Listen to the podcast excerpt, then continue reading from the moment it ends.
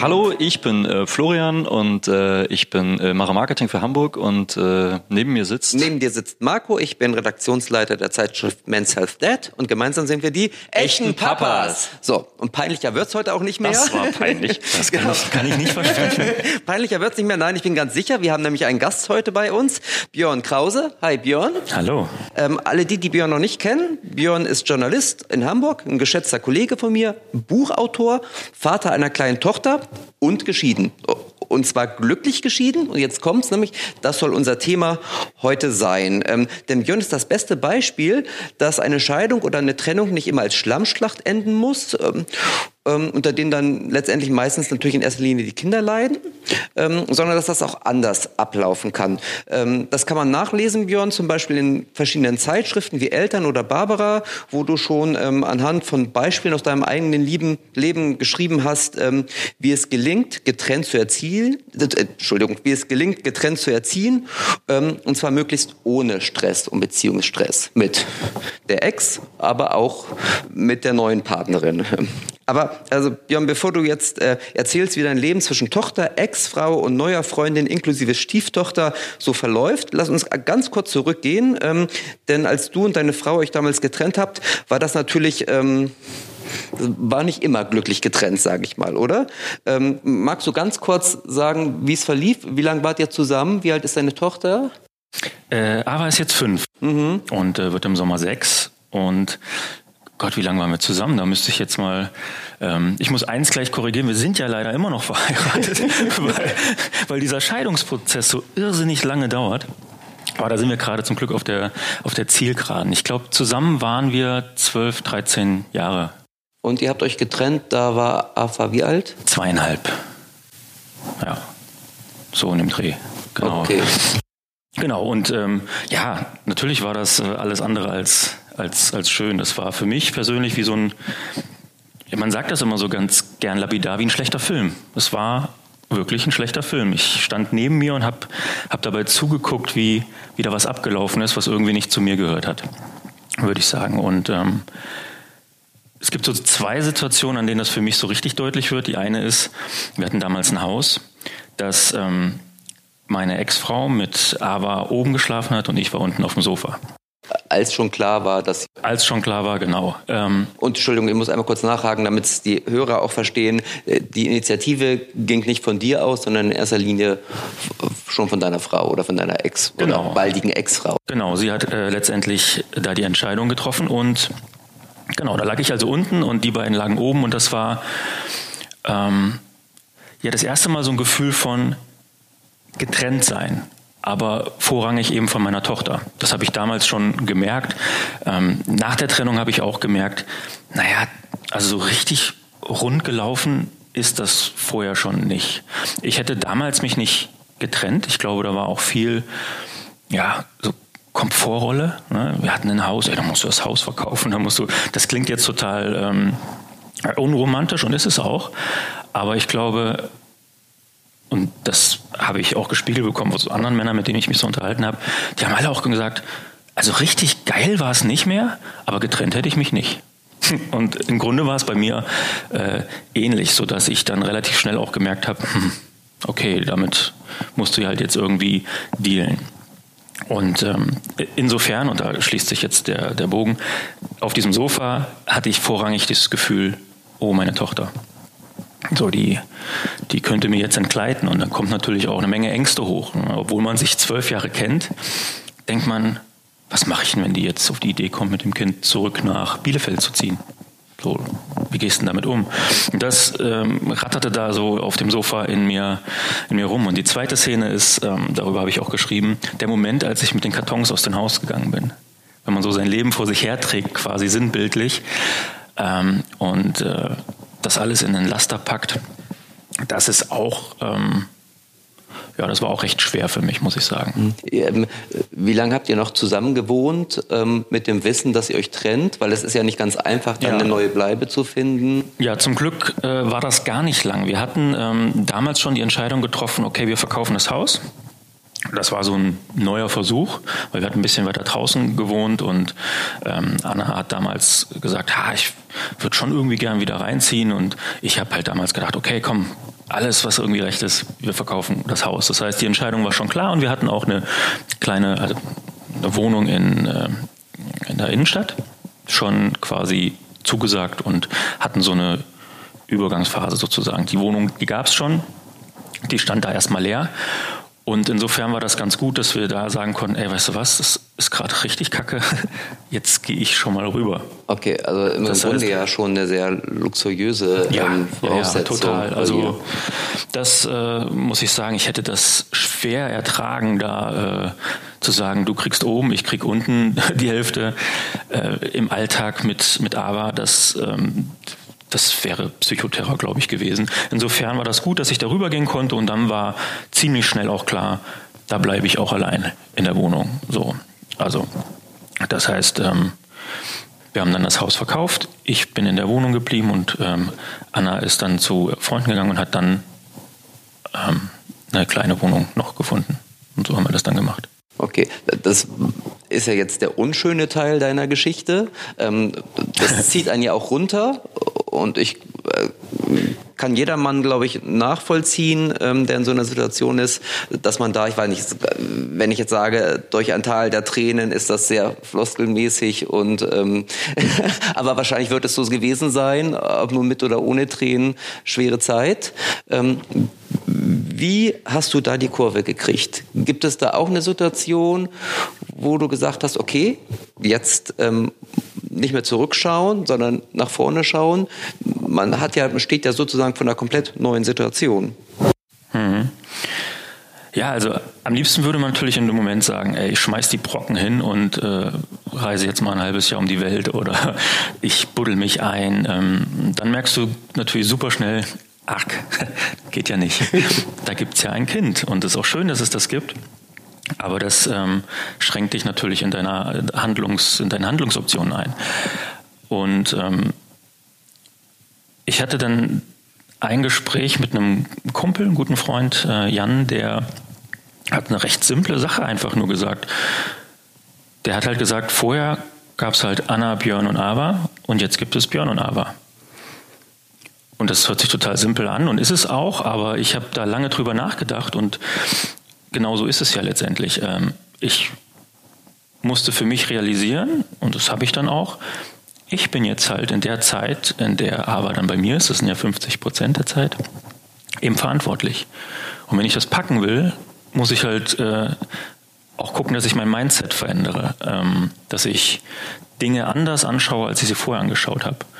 Also das heißt zum Beispiel in äh, Konfliktpotenzialen mit der, mit der Mutter, und die gab es nach der Trennung natürlich genauso, diese Situation, wo man sehr schnell die Knöpfe des anderen drückt, dass, dass man an die Decke gehen kann, ähm, habe ich versucht, anstatt reaktiv sofort meine Position zu verteidigen und, und äh, mich angegriffen zu fühlen. Das habe ich natürlich trotzdem dieses Gefühl gehabt, aber ich habe versucht, einen Schritt zur Seite zu gehen, auf mich drauf zu gucken, durchzuatmen und die Situation erstmal sein zu lassen und nicht sofort reaktiv zu werden. Und ich kann wirklich sagen, in 98 Prozent der Fälle hat sich das dann relativ schnell in Rauch aufgelöst, weil es einfach weil ich gemerkt habe, die hat mir einfach mit irgendeiner Situation einen Knopf gedrückt. Das hat im Zweifel gar nichts mit ihr zu tun. Das ist mein Ding. Und ähm, indem ich dann gemerkt habe, okay, das hat sich dann, war für mich dann gar nicht mehr so wichtig. Ich konnte das dann stehen lassen. Ähm, habe ich gemerkt, das ist, das ist, ein Weg, den ich gehen kann. Das kam natürlich nicht von, von heute auf morgen, das war ein Prozess. Ich würde sagen, im, im ersten Jahr ähm, sind wir auch noch gut aneinander gekachelt. Also gab es äh, immer wieder Situationen, wo man natürlich immer noch seine Bedürfnisse durchsetzen will, mehr als vorher, würde ich sagen.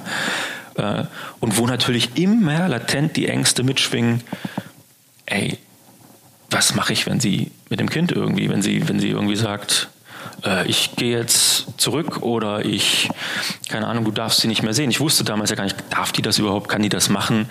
Man hört die Beispiele ja nur irgendwie im Umfeld, dass da Väter einfach vor verschlossenen Türen stehen und ähm, obwohl ich mir eigentlich sicher war, dass sie das nie tun würde, hatte ich diese Angst. Und das ist ein beschissenes Gefühl. So, ja. ähm, das kann ich total nachvollziehen, vor allen Dingen, ähm, was du gerade meintest mit diesen Knöpfen, ne, diese berühmten Trigger, die äh, wir uns sehr gerne drücken lassen. Aber ähm, hast du denn einen generellen Tipp für, für Männer, die Vergangenheit ähm, sein zu lassen oder zurückzublicken, ähm, auch im, im Hinblick ähm, ob für oder auf ihre Kinder? Entschuldigung, einmal noch mal kurz muss ich einhaken, weil ich glaube, es ist ja, das Problem ist ja, ja natürlich, man will nach vorne schauen und die Vergangenheit Vergangenheit sein lassen, aber trotzdem kann man sie ja nicht total begraben, weil man idealerweise natürlich mit seiner Ex und der Mutter des Kindes irgendwie ja noch kommunizieren muss, oder? Ja, ich würde jetzt auch davon abraten zu sagen, ich muss die Vergangenheit begraben. Ähm, äh, oder irgendwo einschließen oder mich ganz krass davon ablenken. Ich glaube, dass diese Erfahrung, diese schmerzhafte Erfahrung, dass man da auch richtig durchgehen muss. Ich glaube, es hilft nicht zu sagen, ich verdränge das, sondern man muss die Gefühle, die da hochkommen, also habe ich es dann irgendwann gelernt und gemacht, auch zulassen. Und dazu gehört eben auch, dass man wahnsinnig traurig ist, dass man, dass man auch als Mann weinen kann, dass man äh, von mir aus auch mal eine Tür zerschlägt, weil man echt sauer ist, dass das alles so beschissen gelaufen ist. Und ich glaube, erst dann, wenn man seine Gefühle äh, in Bezug auf diese Trennung oder generell, glaube ich, ist das bei allen Sachen, die einem so widerfahren, wenn man die wirklich zulässt, die Gefühle, dann kann der Schmerz da auch heilen. Also dann, dann kommt man auch irgendwann da raus und hat äh, sogar eine positive Sache daraus gezogen. Aber das würde ich schon als einen äh, sehr wichtigen Tipp, und da hast du natürlich vollkommen recht. Also du kannst die Vergangenheit ja nicht komplett ruhen lassen. Also die ist da. Sie ist ein Teil von uns, sie ist ein Teil von dir. Ähm, aber ich glaube, ähm, äh, und ich finde das äh, ganz wichtig und gut ähm, zu sagen, also nicht in die Verteidigungshaltung zu gehen oder Attacke gegebenenfalls, sondern einfach auch in den Schmerz reinzugehen und, und, zu überlegen, okay, was machen die Gefühle mit mir? Ne? Also ich glaube, daraus kann man relativ gut stark werden. Was mich jetzt interessieren würde, du sagtest gerade, ihr betreut eure Tochter zu gleichen Teilen, 50-50. Das bedarf ja einer enormen Absprache. Ne? Also sehr aufwendig. Das finde ich ja schon, wenn ich irgendwie in einer intakten Partnerschaft oder Familie bin. Man spricht ja ständig, was machst du, was mache ich, wie geht es den Kindern, wer ist wann zu Hause, wer holt wann jemanden ab, äh, wenn man nicht gerade so eine ganz klassische Rollenverteilung hat. Und ähm, jetzt, wenn man getrennt ist, stelle ich es mir noch sehr viel komplizierter vor. Und das mit einer Frau, mit der man nicht mehr zusammen ist. Das heißt, wo man ja auch gewisse ähm, Probleme mit dieser Person hat. Wie schafft man das? Wie schafft ihr das, ähm, das ähm, möglichst entspannt zu leben, dieses 50-50-Modell? Also erstmal glaube ich, dass das 50-50-Modell nicht anstrengender oder unanstrengender ist als vielleicht ein 80-20, obwohl doch in gewissen Bereichen schon, aber organisatorisch glaube ich nicht. Ähm, weil es geht natürlich um klassische Termine, die du eben angesprochen hast, die jeder so kennt und hat. Ähm, ich glaube, man muss erstmal äh, sowas bei uns, so ein Grundverständnis von, von dem Ganzen haben. Ähm, ich habe das Glück oder wir haben das Glück, dass wir uns auch anständig an den Tisch sitzen konnten und uns über die Situation austauschen konnten, ohne äh, dass man da in irgendwelche alten Rollen verfallen wäre. Punktuell vielleicht schon, aber im Großen und Ganzen hat das gut geklappt und dann verständigt man sich eben drauf, worum geht's denn hier? Wir sind nicht mehr zusammen, ja, aber wir sind eben noch Eltern. Das heißt, wir haben, ob wir wollen oder nicht, da eine Rolle zu erfüllen. Und die wollen wir auch erfüllen. Das heißt, es ist klar, hier geht es um unsere Tochter. Und wenn man sich das immer wieder bewusst macht, dann kommt man auch äh, mit diesen ganzen Querelen, die man so drumherum hat, auch, glaube ich, ein bisschen besser, bisschen besser klar. Und ähm, das, wir haben auch versucht, unserer Tochter zu sagen, hey, wir sind getrennt als Paar, aber wir sind als Eltern noch da. So. Und das versuchen wir, wir schon zu machen. Und jetzt haben wir das Glück, wir wohnen irgendwie 700 Meter auseinander hier in Ottensen. Das heißt, es ist auch spontan möglich, mal irgendwie was zu machen. Wir schreiben regelmäßig, äh, weiß ich nicht, alle drei, vier Tage mal irgendwie eine Nachricht, so.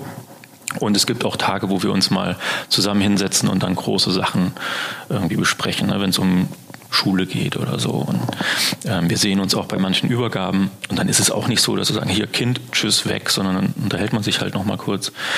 Ähm, ich weiß, dass diese Situation äh, ja vielleicht schon auch ein bisschen außergewöhnlich ist. Es gibt, glaube ich, viele Trennungseltern, habe ich in meinem Bekanntenkreis auch gemerkt, wo das eben nicht so läuft. Und das ist schade. Und ähm, ich habe da immer so ein bisschen das Gefühl, das liegt daran, dass ähm, man noch so in seiner Verletzung drin ist und in den Bedürfnissen, die man hat. Also man ist zu sehr bei sich und versucht diese Position immer noch so durchzuboxen, als wäre man in der, in der Ehe. Und ich glaube, also ich für mich habe sehr klar, mir ist sehr klar, ich habe mit der Ehe überhaupt nichts mehr zu tun. Da ist, also ich liebe die nicht mehr, ich möchte nicht mit ihr zusammen sein, ähm, aber ich liebe meine Tochter und die gehört nun mal dazu. Also es klingt irgendwie lapidar und einfach, aber sich immer wieder bewusst zu machen, hier geht's um unser Kind. Aber du wolltest eigentlich die ganze Orga-Frage, ich bin ein bisschen abgeschwitten. ja, aber das, das klingt zu den Herausforderungen. Das klingt ja, ja. ja, auch schon, das klingt ja auch schon durch sozusagen. Also ihr äh, kommuniziert regelmäßig alle paar Tage, hast du gesagt. Ähm, ihr sprecht dann auch mehr als nur Hallo und Tschüss. Genau. Dazu kommt auch, äh, also wir haben ja das so, dass wir sie fünf Tage am Stück haben ähm, und dass man dann auch mal ein Bild bekommt oder so, wenn irgendwas war. Ne? Dass man auch weiß, hey, oder wenn jemand wegfährt, dass man, also wir wissen schon auch immer, wo unser Kind ist, also dass, dass der andere wegfährt und man wüsste jetzt nicht, Hä, was ist denn da los? Das, das gibt es nicht. Okay, also ihr teilt tatsächlich auch noch schöne Momente mit eurer Tochter, auch wenn ihr sie nicht gemeinsam verbringt. Aber wenn du jetzt mit deiner Tochter irgendwie fürs Wochenende an die See gefahren bist, schickst du deiner Ex durchaus schon mal ein Foto. Ähm ja. Was ihr gerade macht. Genau. Und auch da, da ist, äh, das klingt jetzt vielleicht auch kacke, meine erste Intention nicht zu sagen, äh, ich möchte meiner Ex-Frau was Gutes tun.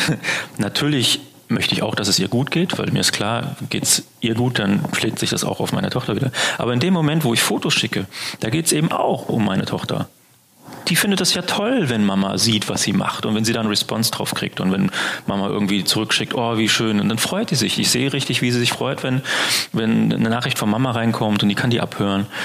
Warum sollte ich das nicht machen? Finde ich ein total super Tipp, weil, also wir kennen uns ja schon ein bisschen länger, Björn, und ähm, ich weiß, als deine Beziehung in die Brüche ging, gingen auch viele Beziehungen so im Freundes- und Kollegenkreis in die Brüche, auch mit Kindern, und viele sind da ganz anders umgegangen mit. Das ist natürlich alles sehr individuell, aber ähm, ich finde es einfach eine, eine, schöne Idee und eine schöne Geste mit diesen Fotos auch. Absolut. Aber was mich noch mal ein bisschen stärker interessieren würde, äh, welche zusätzlichen Herausforderungen im Alltag also abgesehen davon, dass ihr quasi ähm, jetzt individuell ähm, allein dann für über mehrere Tage für, für eure Tochter äh, verantwortlich seid, aber ist das oder ist, sagst du, naja, am Ende des Tages ist es nur Einstellungssache, eigentlich gibt es keine neuen Herausforderungen? Naja, doch, also du hast es ja jetzt gerade schon gesagt, die große Herausforderung ist eben fünf Tage äh, verantwortlich zu sein, allein und allumfassend. Das hat am Anfang äh, der Trennung mir schon oft den Stecker gezogen. Ne, da ist ein dreijähriges Mädchen und ich habe die da äh, eine ganze Woche am Stück, was total schön ist. Aber das hat mich auch an meine Grenzen gebracht. Das war wahnsinnig anstrengend. Ähm, mittlerweile also es gibt natürlich immer noch anstrengende Momente, ähm, aber sich dieser ähm, Verantwortung eben bewusst zu sein, ich treffe jetzt jede Entscheidung gerade. Ne? Ähm, damit musste ich auch erstmal lernen, umzugehen. Klar, man kann sich jetzt immer auch nochmal absprechen, machen wir auch bei den großen Sachen. Aber es ist doch schon so, wenn man, wenn man ehrlich ist, also jedenfalls war es bei mir so, dass in der Beziehung selbst mit dem Kind es oft auch so ist, dass wenn Ava krank war, dann äh, ist die Mama zum Arzt gegangen. Ähm, die ist auch meistens zu Hause geblieben in 80 Prozent der Fälle. Ähm, die hat das übernommen teilweise. Also es war wie so ein Automatismus und äh, ich habe diese Rolle dann auch irgendwie dankbar angenommen. So, ja, oh, gut, nichts mit zu tun. ähm, und das ist heute nicht mehr so. Und ich habe aber festgestellt, dass das schön ist. Natürlich ist das doof, wenn das Kind krank ist und man bleibt zu Hause. Jetzt habe ich durch meine Selbstständigkeit aber das Glück, dass ich das auch machen kann. Ähm, und es ist auch nicht toll, äh, zum Arzt zu fahren, einerseits, aber andererseits eben doch, weil man eben das Gefühl hat, dass man gleichwertig ist in dieser Aufteilung Mama, Papa, weil ich äh, jetzt eben doch alle Aufgaben übernehme, genauso wie die Mama. Und wo man früher immer gesagt hat, ja, soll sie mal machen. Und manche, ich glaube, manche Frauen, die reißen das auch an sich, andere gar nicht so. Da ist der Papa so, dass er sagt, ach gut, schieb mal rüber. Und äh, dass ich da gar nicht mehr in diese Bredouille komme, sondern sagen kann, da gibt's gar nicht, da gibt's gar keine Frage. Ich mache das und es fühlt sich tatsächlich verdammt gut an. Und ich glaube, dass das auch ähm, in der Beziehung zu meiner Tochter wahnsinnig wichtig ist. Ähm, jetzt ähm, hast du ja seit geraumer Zeit eine neue Freundin, die auch wiederum auch eine Tochter hat. Die ist, glaube ich, ein bisschen älter als deine Tochter. Aber das heißt, plötzlich bist du ja eigentlich Vater von zwei Töchtern, oder? Wie ist das? Nein, so ist es natürlich nicht. Also ich bin nicht Papa von zwei Töchtern. Ähm, aber Witzigerweise heißt ihre Tochter auch Ava. Das macht es uns ein bisschen, bisschen einfacher. Ähm, die ist zehn und die äh, hat ihren Papa, ist ein toller Papa, ähm, die braucht keinen zweiten und ich bin auch kein zweiter Papa.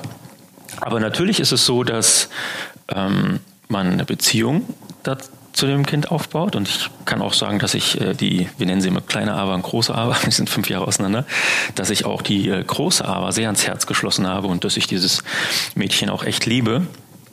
Aber ich habe da jetzt bedingt Papa-Rollen. Äh, also das äh, macht der Papa schon gut. Äh, da muss ich mir äh, da keine großen Gedanken machen. Aber es gibt natürlich so Situationen zwischendurch, ähm, wo man ähm, vermeintliche Papa-Rollen irgendwie übernimmt. Und das ist eigentlich äh, ganz schön, muss ich sagen. Ja, es war ein bisschen provokant von mir formuliert, ja. aber es ist tatsächlich so, ich finde es erstaunlich, durch wie viele Rollen man in relativ kurzer Zeit dann geht oder die man dann zusätzlich bekommt. Ne? Vom, von der Bilderbuchfamilie, Mutter, Vater, Kind, die ja mit Hauswart, über... Katze. Katze auch, Entschuldigung, über plötzlich alleinerziehend über fünf Tage bis hin zu jetzt Patchwork. Und äh, da schließt so ein bisschen meine nächste Frage auch an. Ähm, du hast nämlich in der Zeitschrift Barbara ähm, jetzt vor ein paar Monaten einen Artikel über euer letztes Patchwork Weihnachten geschrieben. Und jetzt muss ich mal schauen, dass ich das zusammenkriege. Also unterm Weihnachtsbaum waren versammelt du, deine Ex, eure Tochter, zusätzlich ähm, der neue Partner deiner Ex, deine neue Freundin, deren Tochter, also die große Ava, sowie der Ex deiner neuen Freundin mit seiner neuen Partnerin. Richtig aufgezählt? Und ja, vor allem kann, kann, es, kann es jeder nachvollziehen, der das jetzt gehört hat? Ja, man muss vielleicht ein paar Mal vor- und zurückspulen. Aber ja, du hast das korrekt aufgezogen. Die waren, waren alle da. Wie war's? Es war schön. Ich muss sagen, es war schön. Es war im Vorfeld mit, mit äh, Anspannung verbunden natürlich, bei jedem. Ähm, das ist auch der Inhalt dieser Geschichte letztendlich. Ich habe die in Barbara ähm, habe ich unser Weihnachten quasi beschrieben aus dem Blick der jeweiligen Person. Und da waren auch alle sehr ehrlich und und haben auch äh, ehrlich darüber berichtet. Und das fand ich wirklich äh, erstaunlich und toll. Also da muss ich sagen, war ich auch ein bisschen stolz auf uns alle, dass wir das so hinbekommen haben. Ähm, es ist jetzt nicht so, dass alle schreien, yeah, Weihnachten mit dem Ex und so. natürlich, also, aber wir kommen alle sehr gut miteinander klar, wir haben da auch Spaß und wir lachen und vor allen Dingen sind halt die Kiddies auch zusammen, also die beiden Avas, die mögen sich halt auch sehr. Ähm, und es ist für die Kinder auch, auch schön. Ähm, Habe ich zumindest den, den Eindruck gewonnen. Und ähm, wir haben das tatsächlich geschafft, dass da keine große Bombe irgendwie geplatzt wäre. Jeder war ja für sich sensibilisiert was kann man da so sagen oder nicht? Es war tatsächlich irgendwie entspannt. Also abgesehen davon, dass äh, Anna mit ihrem Freund und sie hatten Ava noch im Gepäck einfach zwei Stunden zu spät gekommen sind, weil sie in die falsche Richtung gefahren sind. weil Anna irgendwie das Navi falsch gelesen hat, wo ich gedacht habe, oh, Gott sei Dank muss ich das nicht jeden Tag ertragen, dass sie irgendwie da irgendwas vertüdelt. Ähm, als abgesehen davon war das, ähm, war das wirklich gut. Ähm, aber auch da merkt man natürlich, auch das hat diese Geschichte eben äh, gezeigt, womit jeder so für sich zu strugglen hat. Also bei mir zum Beispiel war das, dass Vian, so heißt meine Freundin, Vians Ex-Mann, ähm, da in der Wohnung rumgewirbelt hat, also in dem Haus. Und ich habe das so ihr beschrieben. Habt, ihr habt wo gefeiert? Bei Vian äh, im Haus. Okay. Genau. Und das ist das Haus, was sie zusammen mit ihrem Mann damals, also jetzt Ex-Mann, auch bewohnt hatte? Nee, Oder? Nicht, so, nicht so richtig. Das äh, kurz vor dem Bewohnen äh, haben die sich getrennt. Genau. Aber nichtsdestotrotz ist er da rumgelaufen, hat jede Schublade zielsicher aufgezogen, wo ich noch sage, ah, wo ist noch mal hier der Korkenzieher? Also er, so, der kennt sich da halt aus. Und in dem Moment war das für mich so ein Gefühl von, ja, irgendwie wohnt der ja mehr hier als, als ich. So, das war, yeah, war yeah. für mich ein unangenehmes Gefühl.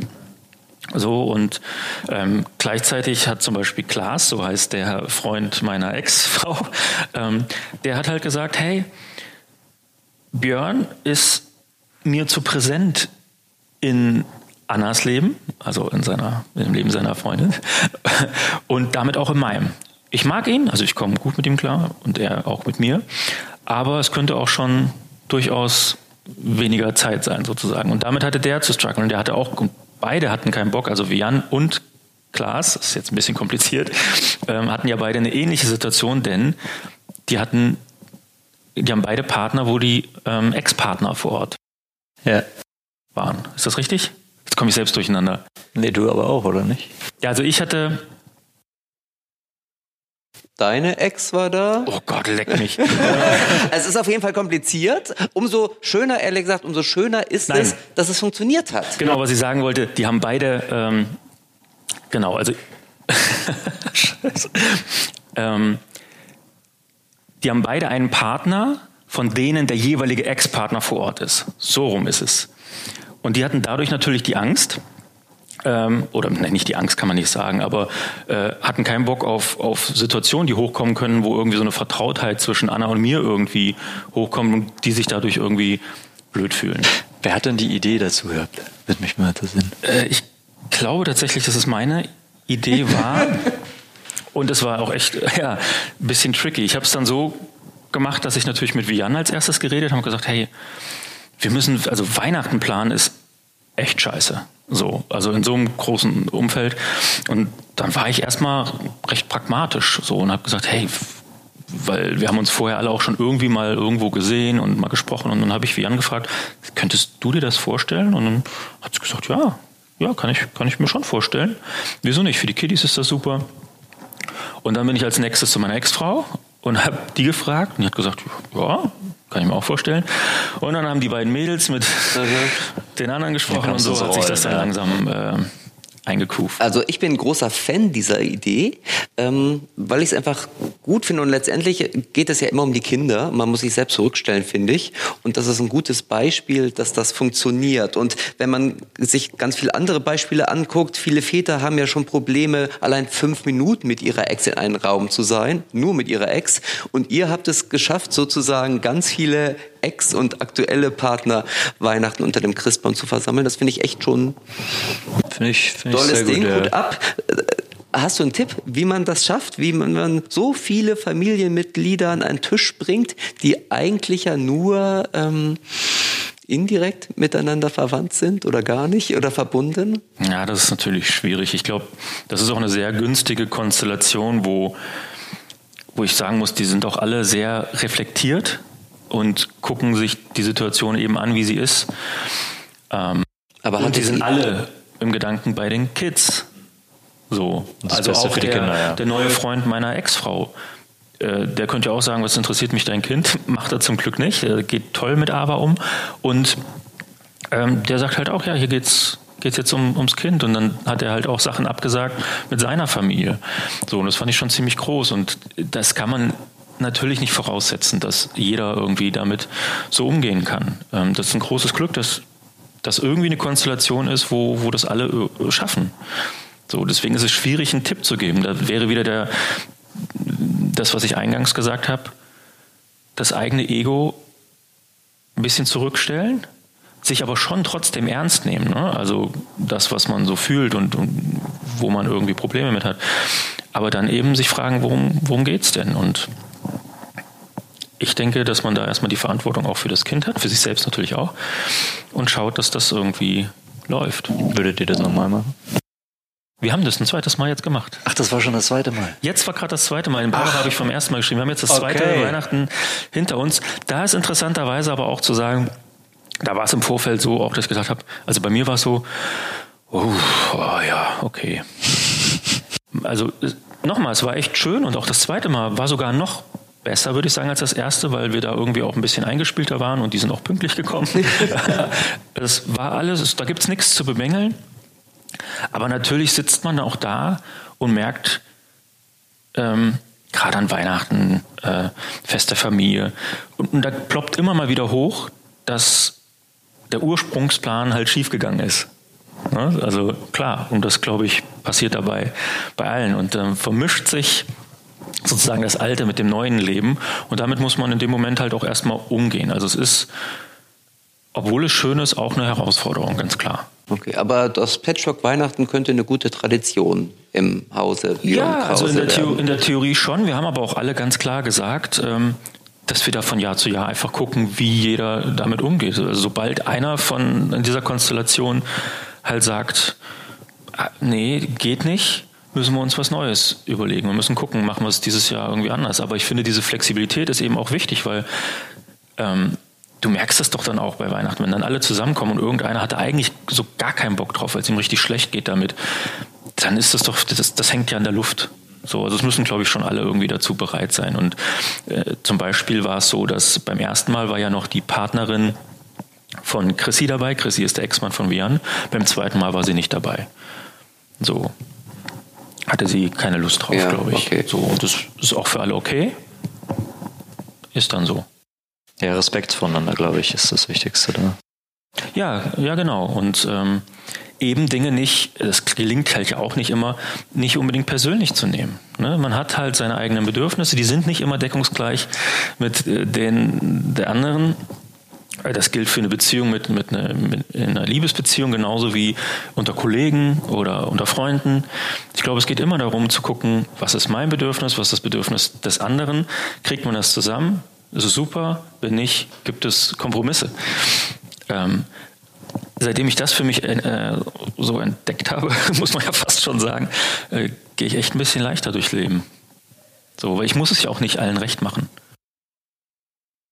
Ich freue mich total, dass du heute gekommen bist, weil es echt ein wichtiges Thema ist, finde ich. Ja, finde Ähm, ich und auch. es viele, viele Männer angeht, die in ähnlicher Situation sind, vielleicht auch, wo es noch brennt, sozusagen, ähm, wo das noch nicht so ganz geklärt ist, das Verhältnis. Äh, Ich habe noch eine abschließende Frage, die hat nichts mit der Zeitschrift Barbara zu tun, aber mit einer anderen Zeitschrift, nämlich Eltern, wo du auch einen Artikel geschrieben hast. Und das Thema war, warum ich seit der Scheidung ein besserer Vater bin sehr spannend, auch ein bisschen provokant und ich glaube, das musst du mir nochmal erklären oder uns. ja, also ist in der Tat ein bisschen provokant und äh, wahrscheinlich eben, weil es in der Zeitung äh, erschienen ist, muss man auch ein bisschen provokant sein. Aber im Kern würde ich das schon unterschreiben. Wobei es hypothetisch ist, weil ich ja nicht weiß, wie es wäre, wenn das anders gelaufen wäre. Aber es ist genau das, was ich so im Mittelteil unseres Gesprächs gesagt habe, dass ich als Papa plötzlich allumfassend für Ava zuständig bin in der Zeit, die wir zusammen haben. Ähm, das spürt ja auch das äh, spürt ja auch meine Tochter, dass ich da auch mich nicht drücke vor irgendwelchen Sachen, sondern dass ich einfach wirklich bei allem äh, eben da bin. Und ich sage ganz gerne, ich habe zwar nur noch 50 Prozent der Zeit mit meiner Tochter, die aber zu 100 Prozent, also präsent. Ähm, denn das, was ich früher kannte, ist, ich komme von der Arbeit nach Hause und dann kommt da mein Kind und das ist auch schön, aber man ist im Kopf noch die ganze Zeit irgendwo anders. So und denkt sich, ach, im Büro war doch das und oh, so. Das ist jetzt ist es so, dass ich es für mich, also es klingt natürlich nicht immer, aber ich versuche das schon so zu machen. Die Zeit, die ich mit ihr habe, die ist kostbar. Die ist für jeden Papa natürlich kostbar, auch in funktionierenden äh, Ehen. Aber das vergisst man, glaube ich, ganz oft. Und man hat es ja auch, äh, man hat es ja sozusagen verfügbar jeden Tag. Ich bin darauf konditioniert zu wissen, ich habe jetzt einen Zeitabschnitt mit meiner Tochter und dann habe ich sie erstmal wieder fünf Tage nicht. Insofern gucke ich für mich schon, dass ich in dieser Zeit eben auch komplett da bin und äh, für sie da bin. Und wir machen auch sehr, sehr viel dann zusammen. Ähm, natürlich habe ich auch im Alltag noch so meine Verpflichtungen, aber was ich zum Beispiel nicht mache, ist irgendwie zu arbeiten, wenn sie da ist. Das mache ich dann, wenn sie schläft oder eben, wenn sie gar nicht da ist. Und ich glaube, diese Form von Präsenz spürt aber, spüre ich, und ich wage jetzt einfach mal die provokante These, dass mich das äh, sozusagen zu einem besseren Vater dann gemacht hat, weil ich eben, und damit will ich nicht sagen, dass die anderen Väter in einer funktionierenden Beziehung keine guten Papas sind, ganz und gar nicht, nur für mich persönlich kann ich das jetzt so betrachten. Ja. ja. Zum Schluss? Oder willst du da nochmal? Also ich könnte noch stundenlang mit dir sprechen. Das, das sowieso. Aber wir wollen ja keinen Marathon-Podcast ähm, produzieren, also komm gerne zum Schluss, Flo. Äh, äh, hast du hast du einen Tipp für für alle Väter, ähm, die gerade in einer Trennung stecken oder in einer akuten Trennung sozusagen? Akuten Trennung. Hm. Ja. Durchhalten, auf jeden Fall. Es ist, ja, es ist, ist scheiße, es ist schmerzhaft. Ähm, es gibt ja diesen Spruch, alles ist für irgendetwas gut. Daran glaube ich wirklich. Ich glaube, dass solche Erfahrungen im Leben es gibt auch diesen Spruch, was einen nicht umbringt, macht einen nur härter. Blöder Spruch, aber auch da finde ich was Wahres dran, denn du musst mit einer Veränderung umgehen. Das ist immer schwierig, man ist gerne in seinen Komfortzonen. Jetzt ist das eine Veränderung, die wirklich auch brachial ist im, im Leben eines, eines Menschen. Aber daraus lässt sich was Positives ziehen. Das, das mag man in dem Moment nicht sehen. Das weiß ich, das habe ich damals auch nicht gesehen. Da habe ich auch gesagt, was, was, soll denn daran positiv sein? Hier liegt mein Leben in Scherben vor mir. Ähm, aber rückblickend kann ich sagen, doch, da hat sich eine Menge bei mir getan. Ich habe mich viel mehr mit mir auseinandergesetzt. Man hinterfragt natürlich auch, wieso geht so eine Beziehung in die Brüche? Das liegt ja nicht nur an dem einen, das liegt genauso an dem anderen. Und in der Folge zu, zu merken, was habe ich denn da so für Dämonen, die in mir wirbeln und zu schauen, was an mir gefällt mir nicht, was bin ich eigentlich wirklich und was ist irgendwie ein Muster, was ich irgendwie so mitbekommen habe. Das hat wahnsinnig was in Gang gesetzt. Ich habe eine wunderbare Frau kennengelernt, die ich liebe. Ähm, wir sind jetzt seit zwei Jahren zusammen. Da ruckelt es auch pausenlos, weil wir äh, mit unseren Bedürfnissen aufeinander clashen. Aber ähm, ich glaube, ich habe noch nie eine aufrichtigere Beziehung geführt. Ne, wo die kennt mich total nackig in jeder Hinsicht übrigens. Das, das meine ich eben auch emotional. Also, dass man, äh, ich habe da gelernt, ähm, mich allumfassend zu zeigen, auch mit meinen tiefsten Tiefen und dann zu spüren, dass da jemand ist, der das sieht und aber mich trotzdem liebt. Das ist total toll. Und ähm, insofern kann ich sagen, ist diese schlimme Phase, durch die ich gegangen bin, natürlich auch für was anderes gut. So, das wäre so das eine. Also ja, es gibt die Scheißsituation und ja, es gibt auch die Phase des Selbstmitleids und dass man sich wie ein Opfer fühlt.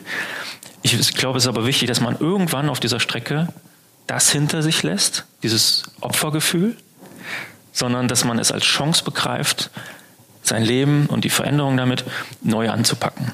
So und als etwas konkreteren Tipp noch, es ist auch keine Schande, finde ich jedenfalls, wenn man äh, sich dafür Hilfe sucht, also einen Coach nimmt. Ich hatte äh, viele Jahre lang, und ich habe auch immer noch äh, einen Coach, der mir in allen möglichen Lebensfragen so zur Seite steht. Und in der akuten Phase bin ich auch in so eine Selbsthilfegruppe gegangen und habe äh, mir das äh, da angehört. Und da zum Beispiel habe ich festgestellt, boah, die anderen haben richtig üble Probleme. So, das soll jetzt nicht heißen, dass man da hingeht, damit man sich besser fühlt, weil es anderen schlechter geht. Nee, aber ich habe für mich realisiert, okay, pass auf, es geht immer schlimmer. Da sind Männer dabei, die sehen ihre Töchter gar nicht, weil die Frauen sich total querstellen. Für sowas kann ich natürlich schwer Tipps geben, weil es ist einfach, einfach scheiße, wenn ein Mensch sowas macht. Ne? Aber, ähm, und damit komme ich jetzt wirklich zum Schluss.